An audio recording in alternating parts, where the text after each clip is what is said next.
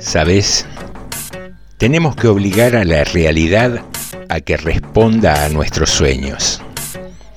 Hay que seguir soñando hasta abolir la falsa frontera que hay entre lo ilusorio y lo tangible, hasta realizarnos y descubrir que el paraíso estaba ahí, a la vuelta de todas las esquinas.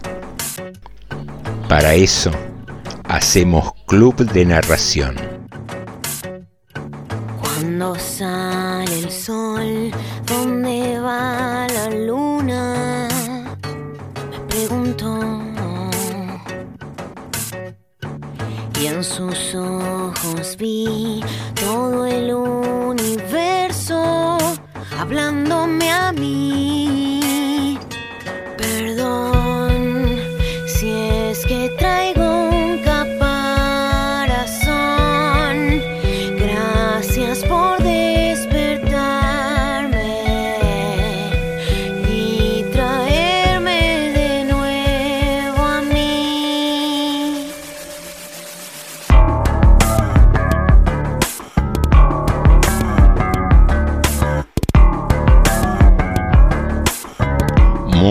Muy, buenas noches. Bienvenidos al episodio número 11 del Club de Narración.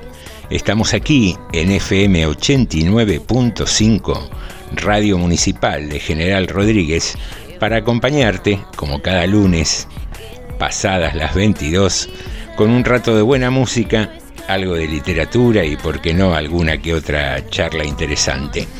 Y estamos en este feriado puente finalmente decidido, que lo ponían, que lo sacaban, y estamos en este periodo de cuidado especial en estos nueve días. Así que no deja de ser una buena oportunidad para que te quedes en casa y disfrutes y descanses y escuches la municipal y, y te enganches, te enganches con Club de Narración, si sos nuevo, y disfrutes vos que ya nos conocés, que sos aquella o aquel con quien nos encontramos cada lunes para, nada, estar un rato entre amigos, podríamos decir. Y un feriado puente que antecede al 25 de mayo, el feriado nacional, que recuerda aquella revolución ocurrida en la Plaza de Mayo, que instauró el primer gobierno patrio de alguna manera. Y pensábamos, como hacemos siempre, jugando con las fechas, con las oportunidades, eh, en alguna ocasión hemos dicho, ¿no? Si hiciste tu propia revolución. Pero démosle una vuelta de rosca. ¿Qué, qué personaje fuiste en esas revoluciones que hiciste o a las cuales asististe a lo largo de tu vida? ¿Fuiste Hidalgo de Cisneros, ese virrey derrocado? ¿Alguna vez perdiste el poder en una situación? ¿O fuiste el apoyo?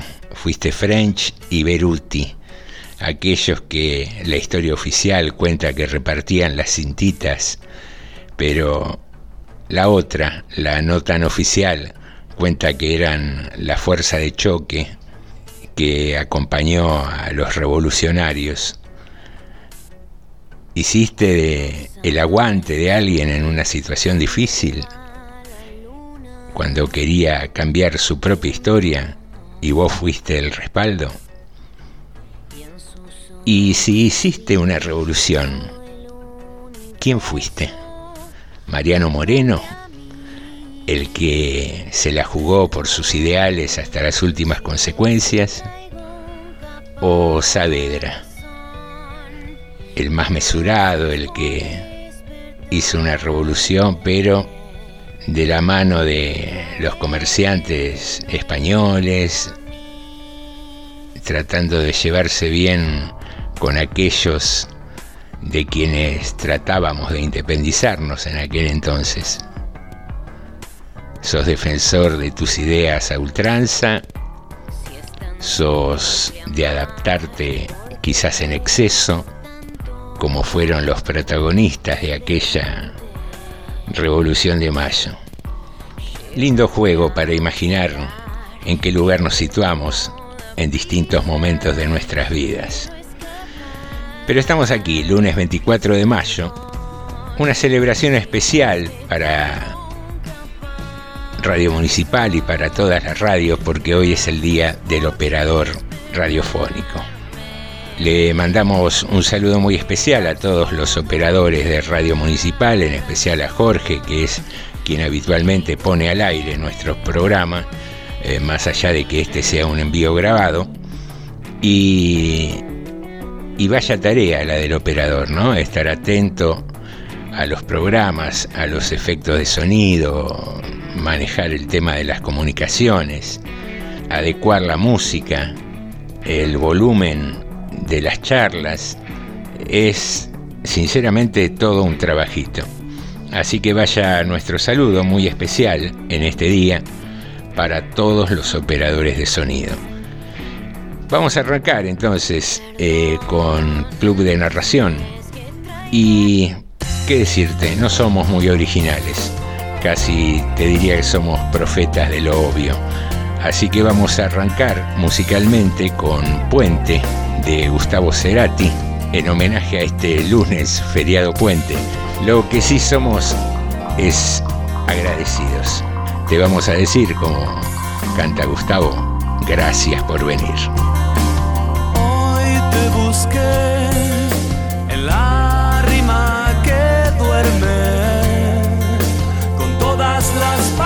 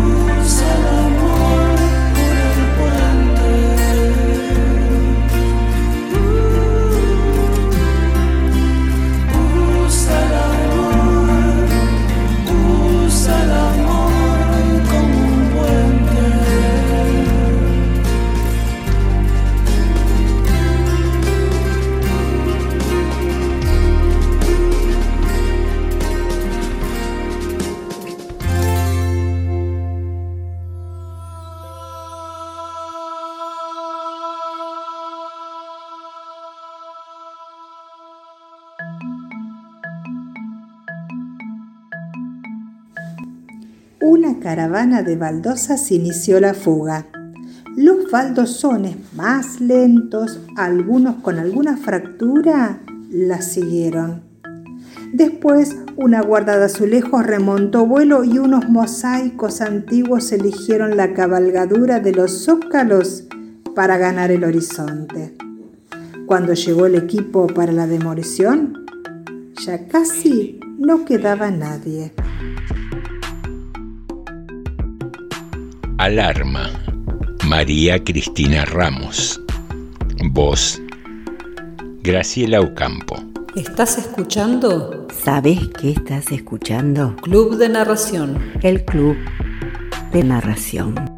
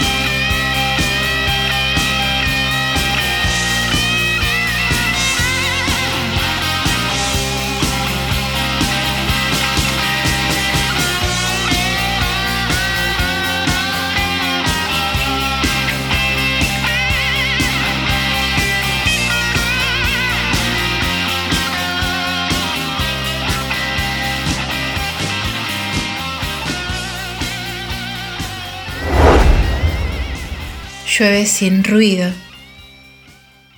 pero bajo el paraguas funciona el beso. Dale, quédate en Club de Narración.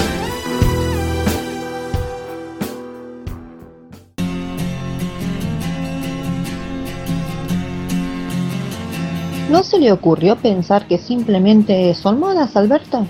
Modas. Licenciada, por favor. Es mucho más grave que eso. Estamos perdiendo la épica. La épica. Claro.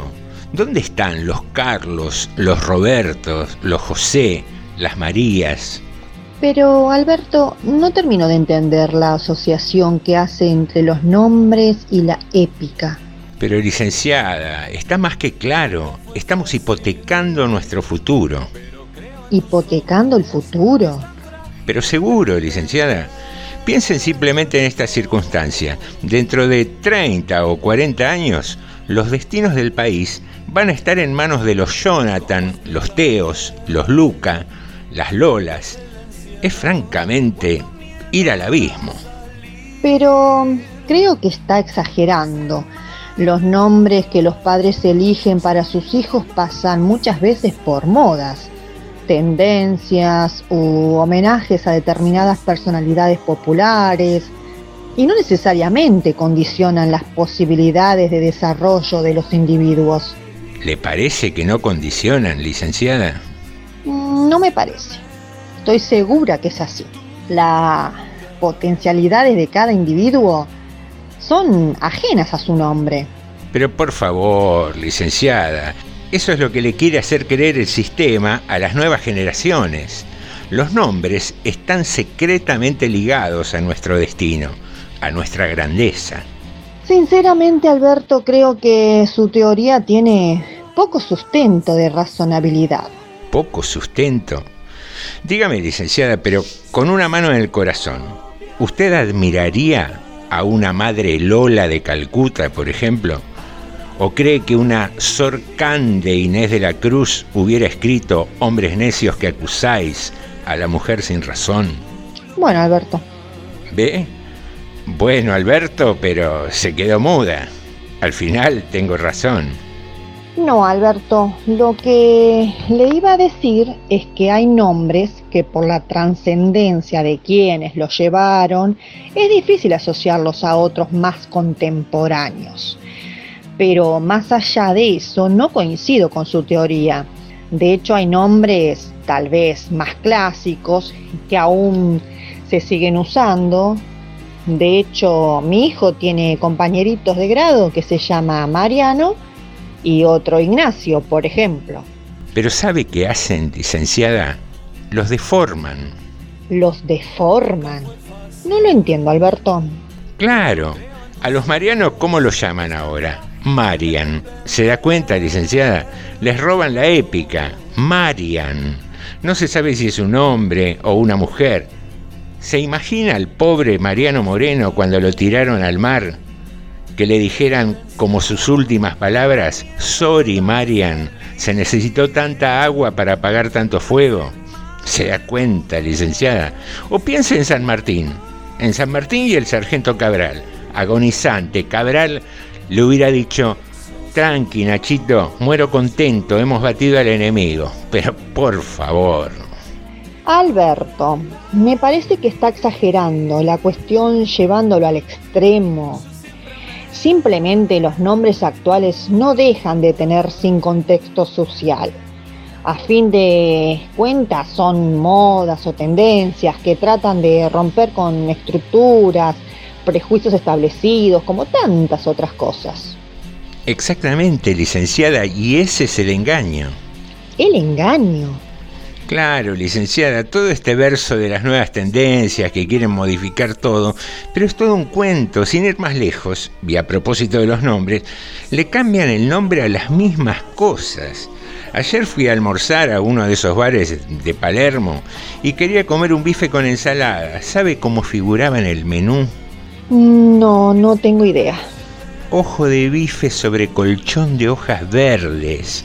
La vaca tiene dos ojos, licenciada. ¿De dónde sacaron los ojos de los bifes? ¿Se da cuenta? El colchón de hojas verdes. ¿Qué es eso? Si la ensalada es el colchón, el plato que es el elástico de la cama. Por favor. Bueno, Alberto, no hay que ser tan estructurado. No soy estructurado, licenciada, pero hacen cada cosa. Cuando terminé el bife quería tomarme un café como Dios manda, después de comer. Y usted no sabe lo que me costó. Primero no lo encontraba, porque no dice café. Dice moca, latte, espresso, cualquier cosa menos café. Encima me traen el pocillo sin el vaso de soda, o de agua al menos, y cuando se lo pido me trajeron un frasco de yogur vacío con agua, licenciada. Bueno, son las nuevas modalidades de vajilla sustentable para no generar tantos residuos. Vajilla sustentable. Es una mugre. ¿Quién se tomó el yogur de ese frasco? Lavan bien la rosca que tiene arriba. Además con esa rosca tomaba y el líquido se me iba por ahí y me chorreaba todo. Bueno, Alberto, los tiempos han cambiado, las nuevas tendencias vienen con mucha fuerza, las culturas se estremezclan, la globalización ha producido un cambio en todos los rubros. La cocina fusión es un hecho. ¿Sabe qué, licenciada? Un día me van a ganar por cansancio con estas cosas y voy a romper las estructuras. El domingo voy a hacer ensalada de fruta y le meto aceitunas rellenas adentro y que se vaya todo el carajo. Ya no hay más que hacer. Sos tu propia ayuda.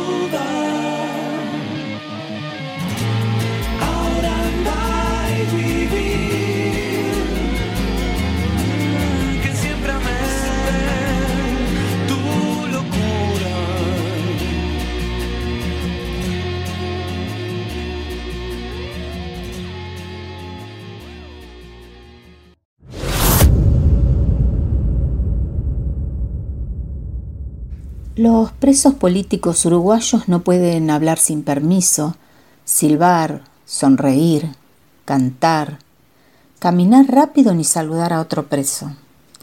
Tampoco pueden dibujar ni recibir dibujos de mujeres embarazadas, parejas, mariposas, estrellas ni pájaros. Didasco Pérez, maestro de escuela, torturado y preso por tener ideas ideológicas, recibe un domingo la visita de su hija Milay, de cinco años. La hija le trae un dibujo de pájaros. Los sensores se lo rompen a la entrada de la cárcel. Al domingo siguiente Milay le trae un dibujo de árboles. Los árboles no están prohibidos y el dibujo pasa. Didasco le elogia la obra y le pregunta por los circulitos de colores que aparecen en las copas de los árboles. Muchos pequeños círculos entre las ramas. ¿Son naranjas? ¿Qué frutas son? La niña lo hace callar. Shh, y en secreto le explica, Bobo, ¿no ves que son los ojos? Los ojos de los pájaros que te traje a escondidas. Pájaros Prohibidos. Eduardo Galeano. Voz Marisa Moyano. Seguimos en el Club de Narración.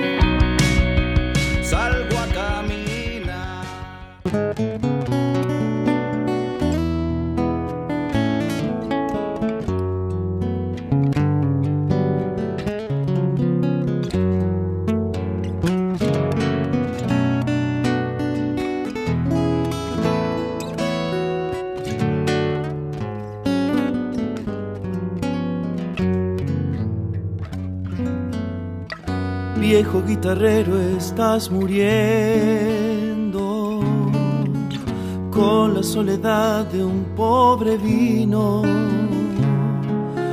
No te marches todavía, termíname de contar eso que te cuesta recordar. Anda regalando algún retazo de su voz por una botella más. Tiene la guitarra amanecida, tiene atravesado un toro viejo, tiene el alma en una copla que le cuesta acompañar. Puta, si la sabías tocar anda regalando algún retazo de su voz por una tristeza más. y nos va dejando en un rincón sueños, soledad y una canción amarillenta. No te marches todavía, termíname de contar que te cuesta recordar. Anda regalando algún retazo de su voz por una botella más.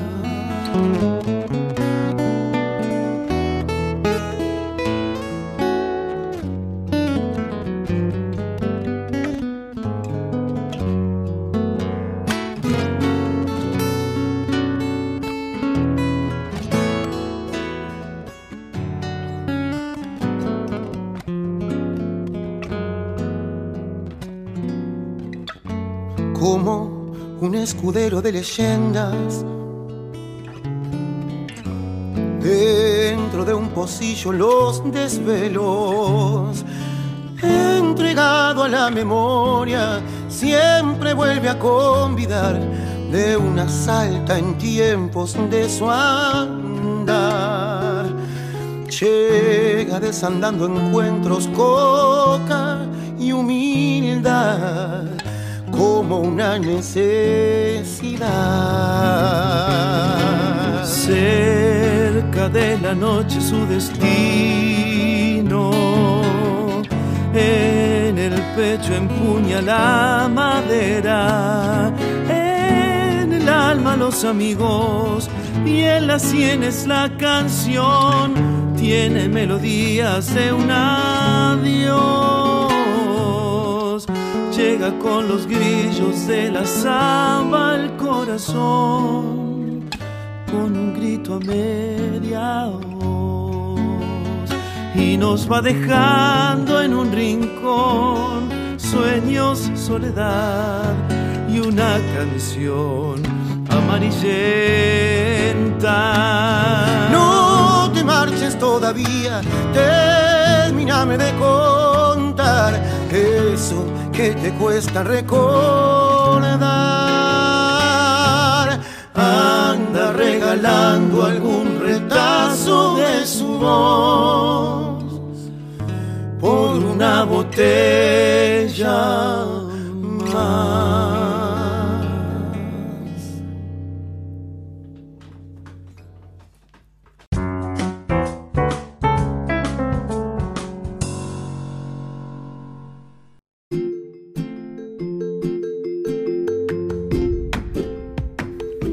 De saber. Hoy algunas palabras curiosas de distintos idiomas. Gumu servi, palabra en turco que quiere decir luz de luna brillando sobre el agua. Ilunga, en el dialecto Shiluba del Congo, esta palabra es usada para una persona que es capaz de perdonar una falta dos veces, pero no la tercera.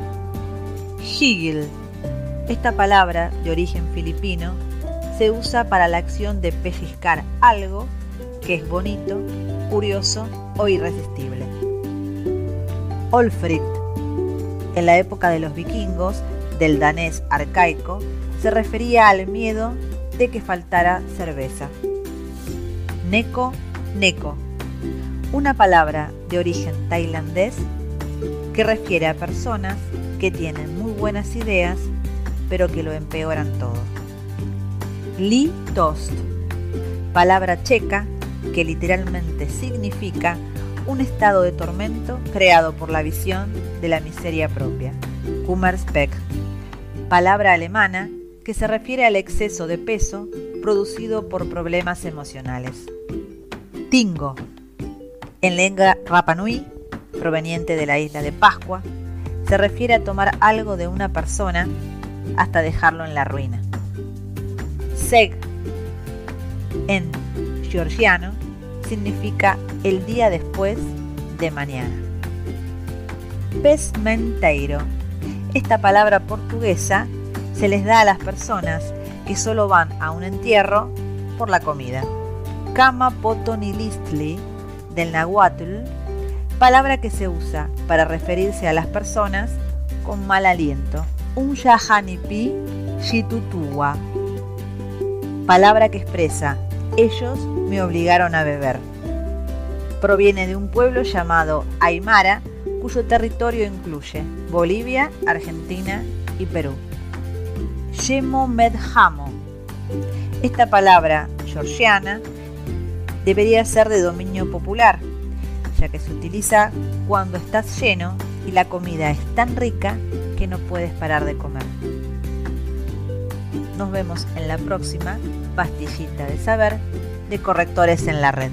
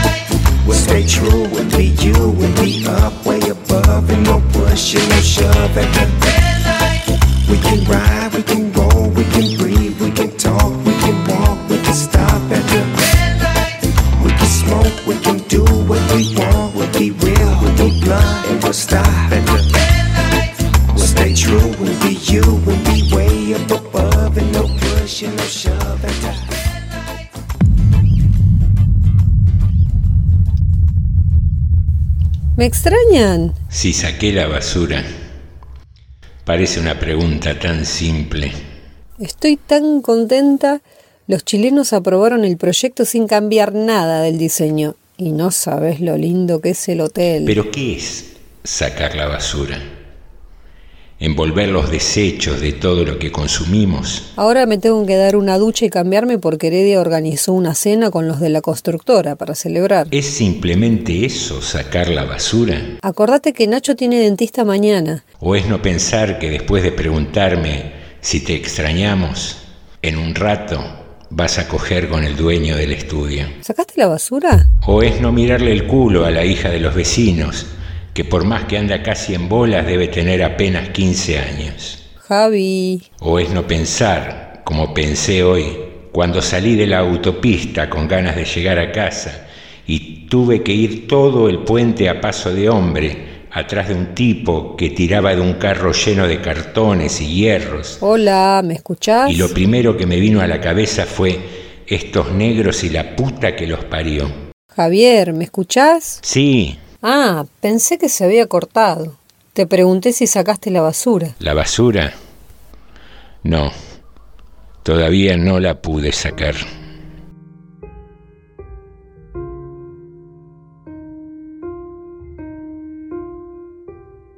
Sacar la basura. José Nicotera. Voces Silvana Ávila y José Nicotera. Seguimos en el Club de Narración.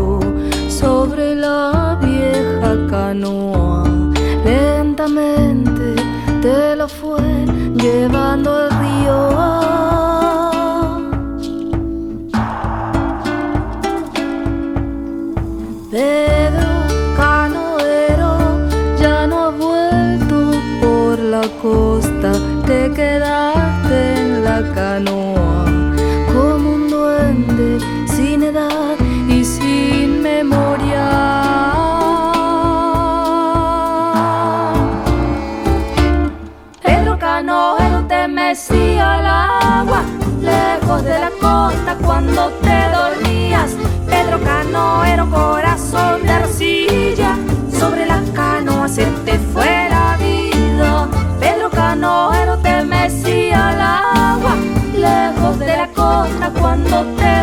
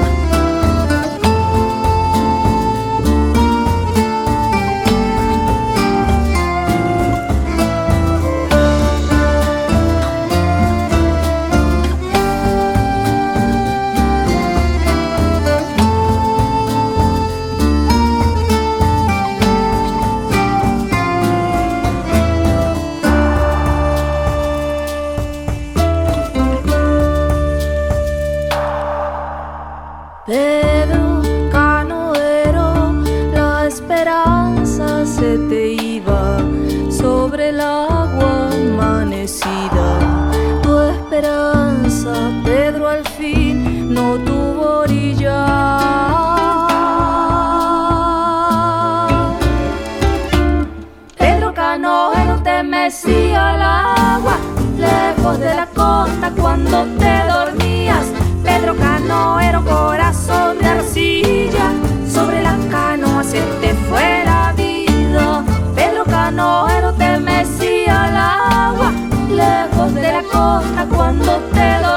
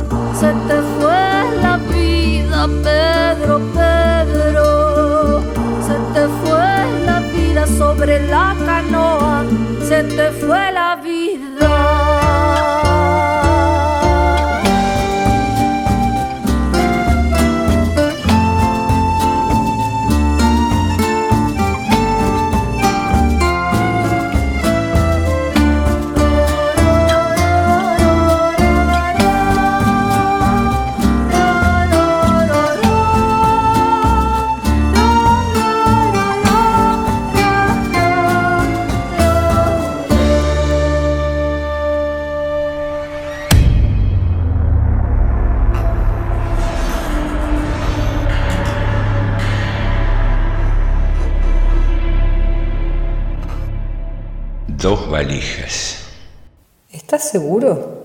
Sí, estoy seguro. No pueden ser dos. Pero Mauro ya no dijo nada porque ahí estaban las dos, en el recibidor del departamento. Apenas se atrevió a señalarlas con las manos abiertas, las palmas hacia arriba, mientras dudaba si entrar o irse. Pasá y tomamos un café. ¿Estás de ánimo? Mira que no hace falta si querés descansar o estar sola. No, tomemos un café que me va a hacer bien. Mauro me había hecho el favor de ir a retirar las valijas de Fabián del aeropuerto y sentí que al menos tenía que ofrecerle un café.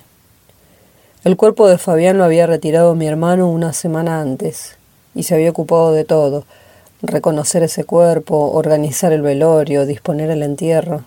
Yo no habría podido. Un infarto en pleno vuelo. Fabián había subido vivo en Chile y bajado muerto en Argentina. Un médico que viajaba en el avión le hizo masajes cardíacos y otras maniobras, pero no fue suficiente. Mi marido murió diez minutos antes de aterrizar en el aeropuerto de Seiza. Los primeros días después del entierro solo podía pensar en ese preciso momento, el de su muerte. Cuando el médico miró a alguien, la azafata tal vez, y dijo ya no hay nada que hacer, ya no hay nada que hacer. Pensaba también en cuál habría sido la última cara que Fabián vio antes de morir. ¿Cuáles los últimos ojos con los que hizo contacto? ¿Quién le tomó la mano si es que alguien se la tomó? ¿Quién le habló hasta que se fue? Quizá me concentraba en esos detalles para seguir pensándolo vivo, para tenerlo conmigo en ese instante anterior a la muerte en el que yo no pude estar a su lado, hasta que llegaron las valijas y las preguntas cambiaron. Estaba segura de que había viajado solo con una valija. A mí también me sorprendió. No fueron tantos días. Pero pregunté y me mostraron que las dos etiquetas están a su nombre. De hecho, todavía las tiene puestas, ¿ves? Fabián Tarditi, Fabián Tarditi. No sé, quizás compró cosas allá y no le alcanzó el espacio, o traía folletería de la empresa. Ya vas a verlas cuando las abras, pero quédate tranquila que son las dos de Fabián. Sí, ya veré. ¿Cómo está Martina? Supongo que mal. Se le fue su padre tan de repente. Pero es un esfuerzo por sostenerme a mí, así que me demuestra poco. Espero que se descargue con sus amigas o con su novio. Seguro que sí. Recién me ocupé de las valijas tres días después. Pasaba junto a ellas, salía y entraba, pero no las movía de donde Mauro las había dejado. Tenía que abrir esas valijas aunque me espantara encontrarme con las cosas de Fabián, aunque las prendas que sacaran olieran a él. ¿Se guardan las prendas de un muerto en los mismos estantes donde se las guardaba cuando estaba vivo? ¿Por cuánto tiempo? Me acerqué a las valijas. Las dos tenían candado numérico, pero eso no presentaba ninguna dificultad porque desde que nos vinimos a vivir a este departamento pusimos siempre, en todo candado, locker o cerradura que tuviéramos que compartir, los cuatro números de la dirección de nuestra casa. 1563. 28 años vivimos juntos en Salta 1563, quinto piso, departamento A. Subí una de las valijas sobre la cama, puse los números del candado en la posición 1563 y el candado se abrió. Deslicé el cierre. Allí estaban sus cosas, todo ordenado tan meticulosamente como siempre. No conocí nunca a nadie que hiciera las valijas con la perfección con que las hacía Fabián.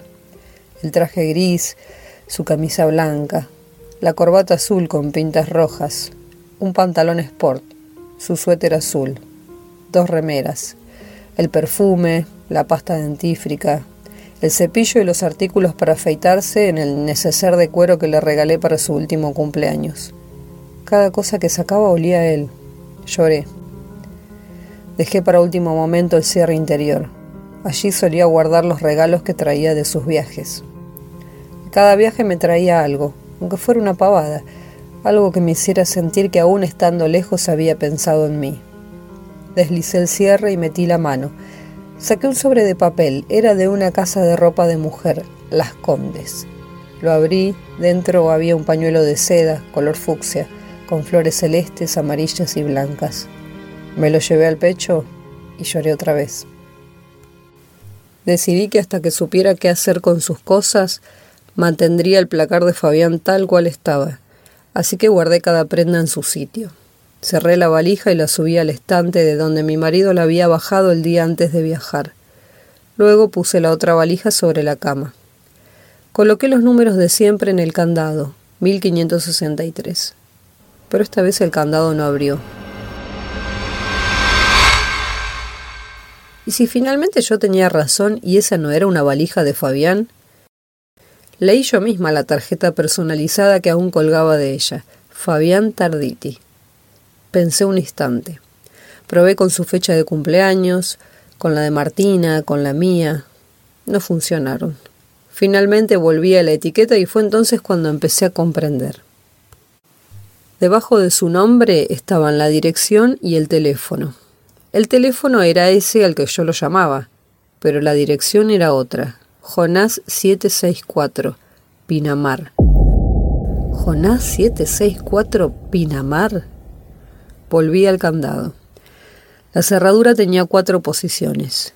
Hice lo mismo que hicimos tantas veces que nos enfrentamos a candados con más dígitos que nuestra dirección. Agregar nueves a la izquierda. Puse 9764. El candado se abrió. Deslicé el cierre, levanté la tapa y me quedé sin aire. Lo que vi dentro era una copia exacta de lo que traía en la otra valija. El traje gris, la camisa blanca, la corbata azul con pintas rojas, el suéter, las remeras, un neceser de cuero. No podía pensar, no terminaba de entender, o no podía entender aún. Entonces abrí el compartimento donde Fabián guardaba los regalos y allí estaba el sobre de papel del negocio de las Condes. Pero había algo más otra bolsa pequeña. La abrí y saqué lo que contenía. Ropa de bebé, un enterito de algodón celeste con ositos marrones, un babero y un par de soquetes. Me recosté en la cama. La cabeza me latía como si fuera a explotar. ¿Dos valijas idénticas significaban lo que se cruzaba por mi mente? Idénticas no, en una había ropa para un bebé. ¿Por qué alguien llevaba valijas duplicadas? ¿Una mujer y un bebé de Fabián en Pinamar? ¿Qué habría hecho Fabián con la otra valija si no hubiera tenido un infarto en el avión? ¿La habría dejado en la oficina? ¿En el baúl del auto? No podía ser, tenía que haber otra explicación. Pero si la había, yo no la encontraba. Anduve por la casa de un lado a otro. Elegí y descarté amigas con quien compartir lo que me estaba pasando. Pensé en Martina, en cómo se lo diría, en si se lo diría. También pensé en llamar a Mauro, el amigo más cercano que tenía Fabián, al menos el más cercano que yo conocía. Pero era imposible que Mauro supiera. Si hubiera sabido, no me habría entregado la valija. Habría protegido a su amigo. Dos valijas. La habría entregado allí donde esta valija debía estar. Y cuando pensé eso, fue que supe qué era lo que yo iba a hacer. Viajar a Pinamar a entregársela a una mujer que tal vez ni siquiera sabía que Fabián ya no regresaría. Tomé algo para dormir. Amanecí como a las 10 de la mañana. Cargué en el auto la otra valija, esa que traía una dirección en Pinamar hacia donde me dirigía. Busqué la ruta más apropiada en Google Maps. Quería llegar cuanto antes. Conocer de una vez a esa mujer y al hijo de Fabián, para luego volver y olvidarme de ellos, si podía. Me pregunté desde hacía cuánto estaría ella en su vida. ¿Una mujer de qué edad? Tenía que ser bastante joven para tener un bebé, pero también una edad adecuada como para estar con un hombre de 55 años. Pronto estaría frente a la mujer a la que le entregaría una valija que no me pertenecía. ¿Qué le diría? ¿Me enojaría con ella? ¿La insultaría? Pensando en todas estas cosas, llegué a Pinamar. Entré a la ciudad despacio, Tenía miedo de llegar y hacer un escándalo, o desmayarme, o no atreverme y volver a mi casa sin dejar la valija. Ir despacio me permitía tomar coraje. Un rato después me detuve frente a la dirección con la que había abierto el candado. Era una casa sencilla, con un jardín cuidado delante. Bajé y toqué el timbre. No salió nadie. Insistí. Y luego otra vez. Nadie salió, pero un hombre que entraba en la casa vecina me dijo que a esa hora estaban en el negocio y me indicó cómo llegar. Era un bar. Entré y me senté en una mesa. Enseguida vino una mujer a atenderme, una mujer embarazada que no podía tener más años que Martina. No había un bebé, sino una mujer embarazada. Sentí pena por ella, pero también enojo, bronca. ¿Cómo Fabián había podido tener una relación con una mujer de la edad de nuestra hija? ¿Quién era ese hombre con el que compartí 28 años y recién ahora empezaba a conocer? Señora, ¿qué le sirvo? Un café, por favor. Un café. Ella fue hacia el mostrador. Tuve que contenerme para no ponerme a llorar. Alguien llamó desde la cocina. Martina. Se me nubló la vista. Mi marido tenía un amante de la edad de nuestra hija que se llamaba como nuestra hija. Sentí asco. Me lo imaginé diciéndole cosas en la cama y nombrándola con el mismo nombre que eligió él mismo para Martina. Yo quería llamarla Carolina, pero él insistió y yo acepté. La chica salió de la cocina con el café, caminó hacia mi mesa y lo dejó frente a mí. Luego me acercó un servilletero y los sobres de azúcar. ¿De cuánto tiempo estás? De seis meses. Va a nacer para fin de año. Qué bien. ¿Es un varón? Sí, es un varón. Si no se equivocó el médico que me hizo la ecografía. Sos muy joven para tener un hijo. No tanto. Tengo 26. 26. Uno más que mi hija. Ella sonrió y volvió al mostrador. ¿Cómo decirle a esa mujer, a pesar del rencor que sentía, que su hijo no tendría padre porque había muerto de un infarto en el avión que lo traía de Chile? ¿Desde hacía cuánto tiempo estaban juntos? Ella era tan joven. ¿Qué necesidad había tenido Fabián de llevar con esa chica una vida igual a la que llevaba conmigo? Dos valijas. Me sentía demasiado incómoda. Quería irme ya, pero antes debía completar lo que me había llevado hasta allí. Dejé el café sin tomar y fui al auto. Bajé la valija y volví al bar arrastrándola conmigo. Cuando entré no había nadie. La llamé por su nombre y el de mi hija. Martina. Entonces ella salió de la cocina y me vio allí, parada junto a la valija. Te traje la valija de Fabián. Parecía asustada. Miró hacia la cocina y gritó. Mamá. Una mujer muy parecida a ella salió de inmediato. Se detuvo junto a la chica y se quedó mirándome. Por fin, entendí. En sus ojos vi que ella, esa otra mujer, sabía quién era yo. Sabía que Fabián había muerto y por qué estaba allí. Se acercó, tomó la valija y dijo Gracias por traérmela. Yo en cambio no pude decir nada. Sonreí, no sé a cuenta de qué. Me quedé mirándola un tiempo incalculable, muerto. Luego me di media vuelta y me fui. En esa corta distancia que recorrí hasta el auto pasaron por mi cabeza imágenes de la vida duplicada de Fabián. las dos valijas, las dos casas, los dos suéteres azules, los dos trajes, las dos hijas con el mismo nombre, sus dos mujeres, veintiocho años conmigo. ¿Cuántos con ella? Veintinueve, treinta. Subí al auto y encendí el motor. Tardé en irme. Me llevó un tiempo encontrar el coraje para dejar, por fin, lo que no era mío. Miré una vez más hacia el bar. En la puerta estaba la otra mujer de Fabián, un paso más atrás, su otra hija. La mujer sostenía en la mano un pañuelo de seda color fucsia, con flores celestes, amarillas y blancas.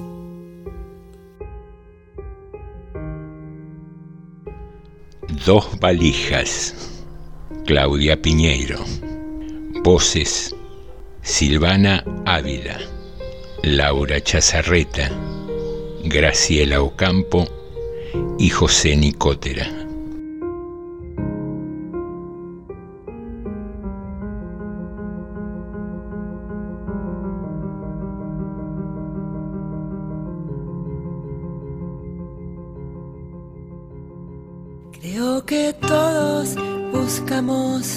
Lo mismo.